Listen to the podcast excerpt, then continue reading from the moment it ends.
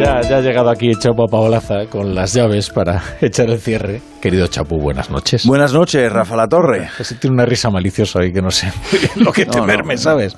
Deeply concerned. Estás deeply concerned. Sí. Bueno, ¿qué traes apuntado en el cuaderno?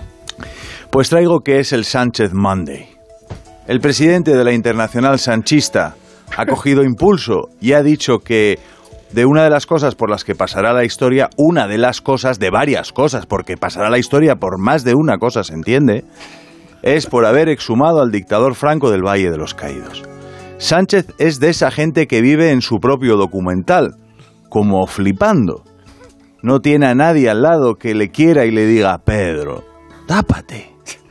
Luego la posteridad, la verdad es que sienta como un tiro.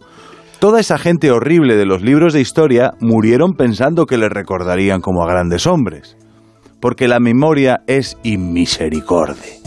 Si eres un muerto famoso reciente, escribe tu obituario un montón de gente que está encantada con que hayas muerto.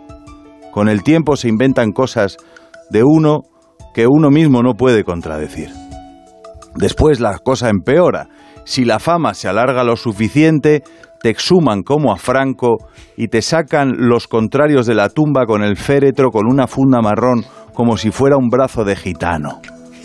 Quizás después de miles de años, acaso te hagan una necropsia unos chicos de la Universidad del Cairo y corten un trozo de tu pene con un microtomo. Robert, Louis Stevenson desconfiaba de los muertos célebres. Algo debe haber hecho mal por ser tan famoso, se decía el escritor. No sé qué dirán de mí. Aquí yace Chapua Paulaza, decía mi españita. Era tremendamente despistado. Un día fue a pescar sin caña.